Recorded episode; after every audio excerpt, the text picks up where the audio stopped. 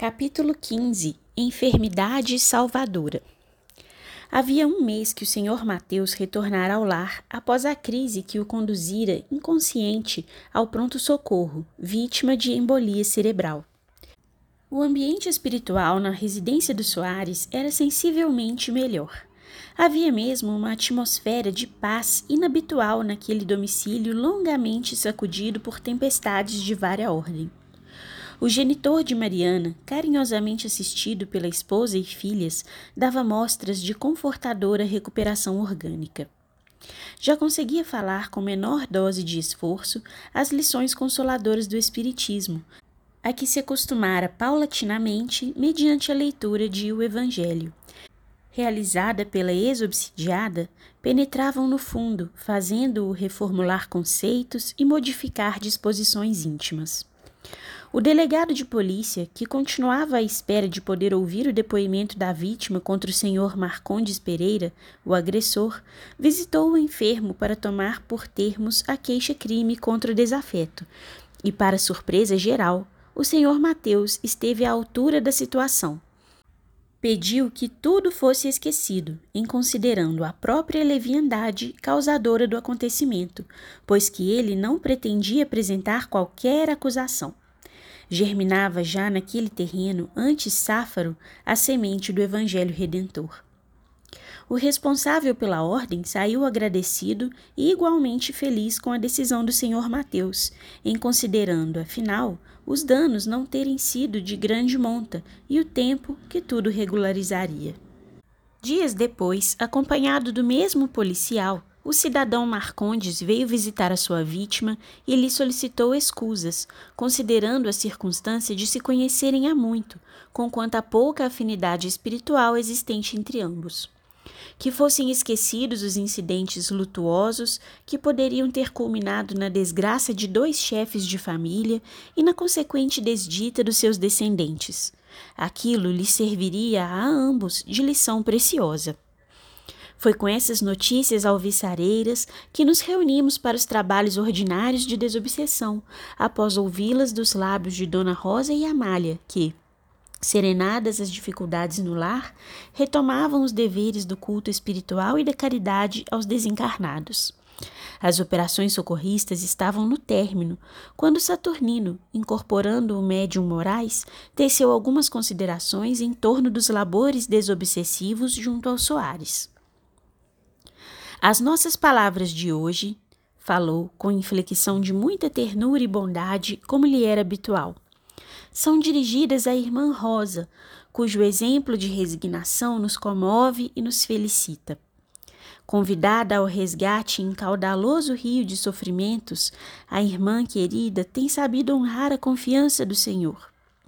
Desde cedo requisitou a bênção da renúncia pessoal reunindo no lar velhos compromissos que se complicavam, e aceitou a incumbência de labutar infatigável até o fim da tarefa, sem desânimo nem rebeldia. É justo que lhe seja conferido o salário pela fidelidade no posto do dever retamente atendido. E o salário do servo devotado é a esperança de melhores horas, com a paz de todos os instantes para a continuação do empreendimento de luz interior, ao qual se encontra nobremente vinculada.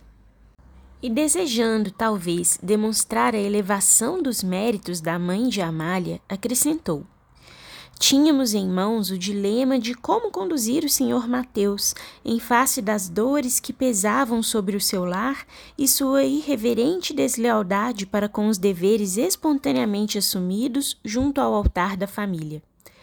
Logo após o lamentável acidente de que se fez merecedor, reunimos-nos, aqueles que assumimos a responsabilidade do socorro a Mariana e posteriormente à família, para examinar o transcurso das tarefas futuras no seu lar, chegando à conclusão de que o remédio mais eficaz e mais bem aplicado para o nosso irmão seria o da demorada permanência no leito a fim de que a limitação das forças e o constrangimento da enfermidade lhe pudessem despertar o espírito atormentado para as questões vitais da reencarnação, da imortalidade.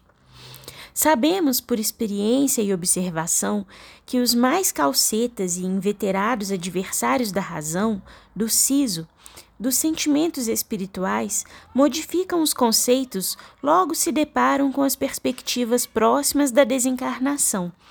E, embora não acreditando na continuação da vida, como fazem crer, rogam desesperados tempo para refazer o caminho e preparar-se. Assim, concluímos pela hipótese de retê-lo no leito, dependendo das mãos da família. A queda espetacular e irreversível no despenhadeiro da delinquência, para onde marchava sob poderoso comando de insensíveis inimigos com os quais se imantava desde há muito.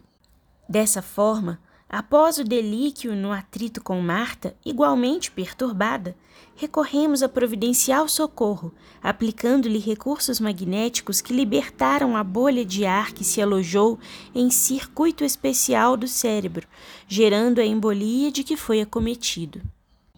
Como o divino benfeitor dispõe de recursos e terapêutica especializada para todos os problemas e enfermidades, a dor, que agora lhe é mestra e mãe gentil, abre-lhe também as portas da compreensão da família e da paz no lar, ajudando-o a descobrir o mundo novo do espírito para a própria felicidade. Silenciou por breves momentos e logo depois prosseguiu. Certamente que há muito ainda por fazer. Ele mesmo deverá desatar inúmeros liames a que se deixou prender na retaguarda Inclinado, no entanto, a observações mais prudentes e valiosas, poderá refazer muito dos danos antes gerados, iniciando novos cometimentos em prol de si mesmo. Seus verdugos se aquietam na encruzilhada das tramas soezes e aguardam ensejo.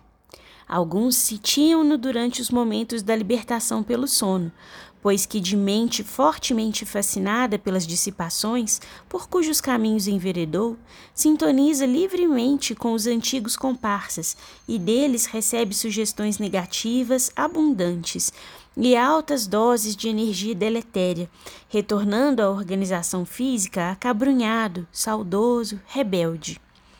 A providencial e inspirada interferência de Mariana, quando se prontificou a leitura do Evangelho junto ao seu leito, lentamente lhe modifica os painéis mentais, permitindo-lhe deslocar o centro de interesse, antes monoideado pelo jogo, para a elevação dos afazeres, fazendo-o considerar a perda de tempo até então e a desvalia das suas aspirações ante a vida carnal, que se extingue com a enfermidade, a idade, o acidente.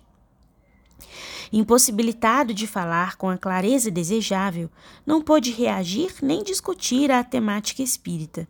E, semi-imobilizado, sente-se constrangido à reflexão dos conceitos ouvidos.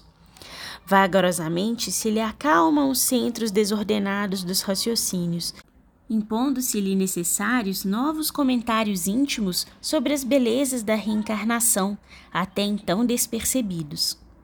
Concomitantemente, a união da família em torno dos estudos elevados e das meditações salutares granjeia simpatias enobrecidas do mundo espiritual, e o reduto doméstico se transforma num pouso de refrigério para os lidadores desencarnados afeitos ao bem. E por que não dizer uma escola viva para aprendizagem, na qual as lições são vidas que se reharmonizam em torno da excelsa vida de Jesus. Frutificam já, nos ramos do arvoredo da fé, as doações do amor e da caridade, transformadas em seiva sadia e produtora. Quando o benfeitor silenciou, havia uma saturação de paz e alegria geral, que parecia carreada por mãos invisíveis e poderosas ali presentes. Dirigiu-se, ainda, generoso e calmo, a alguns outros companheiros quando, então, os trabalhos da noite foram encerrados. Por alvitre do próprio Saturnino, diretamente a Petitinga, feito anteriormente, e vencendo inúmeras dificuldades, procedemos a uma visita ao Lazareto, no bairro das Quintas, para tentar alguma assistência a Ana Maria, a antiga noiva atormentada e inditosa do irmão Teofrastos. Solicitamente atendidos por um enfermeiro de plantão e com o documento de autorização do Serviço de Saúde Pública, percorremos várias dependências da casa, até localizarmos a jovem cuja presença nos fez evocar, como em sonho bom e agradável, a recordação da visita anterior que fizéramos àquele reduto de sofrimento em espírito, sob a segura condução do irmão Glaucus. A moça, singularmente desfeita, com alguns sinais de arroxeamento na face e nos hélices e lóbulos das orelhas, comoveu-nos pela tristeza que refletia nos olhos angustiados e no rosto melancólico. Petitinga, portador de nobre persuasão, conseguiu manter ligeira palestra com ela, emoldurando-a no halo da sua cordial simpatia envolvente poeta sensível, falou-lhe ligeiramente do Cristo Jesus e das suas curas. Motivou-a a saúde, a esperança, bem assim as duas companheiras que lhe dividiam a acanhada cela, quase uma masmorra nauseante e infecta, prometendo retornar sempre que se nos permitissem os compromissos. Naquele tempo, as medidas sanitárias impeditivas de contato com os portadores do mal de Hansen eram muito rigorosas, conquanto aqueles pacientes vivessem entregues ao quase total abandono, cuidados com medicamentos tais alofan, um preparado de caroteno, o chalmozan, feito com os ésteres etílicos do óleo de chalmugra, a termoterapia, as sulfas, as experiências em todo o mundo em que havia leprosários ainda não ultrapassaram essa terapêutica, com algumas ligeiras variações sem grande significado. As tentativas para a cura se sucediam inócuas e de resultados desesperadores. Os pacientes, porém, eram muitas vezes caçados como animais e, em alguns países, conduziam-nos aos lazaretos acorrentados, com armas coladas à nuca. Em lugares mais atrasados, viviam como nos tempos bíblicos, mendigando, com a face semi-coberta, considerados selvagens e malditos, esfarrapados, dormindo nas matas ou nas rochas próximas dos caminhos onde esmolavam. Assim, era muito difícil conseguir-se permissão para visitas regulares a pacientes internados. O fantasma da enfermidade era tão poderosamente inculcado em todas as mentes e o perigo do contágio tão fortemente difundido que nós mesmos sentíamos o constrangimento decorrente da ignorância. Petitinga, no entanto, conseguiu, utilizando-se das amizades múltiplas, atingir o desiderato e passou a visitar Ana Maria uma que outra vez, oferecendo-lhe, ao primeiro ensejo, um exemplar de O Evangelho segundo o Espiritismo, dizendo-lhe que ali, naquela fonte de luz e água viva, ela encontraria paz e reconforto. Ocorria também um admirável fenômeno quando das nossas visitas e enquanto conversávamos, Saturnino em espírito, utilizando-se das nossas forças ectoplásmicas, aplicava recursos salutares na paciente e nas suas companheiras, continuando a assistência espiritualmente nos dias subsequentes.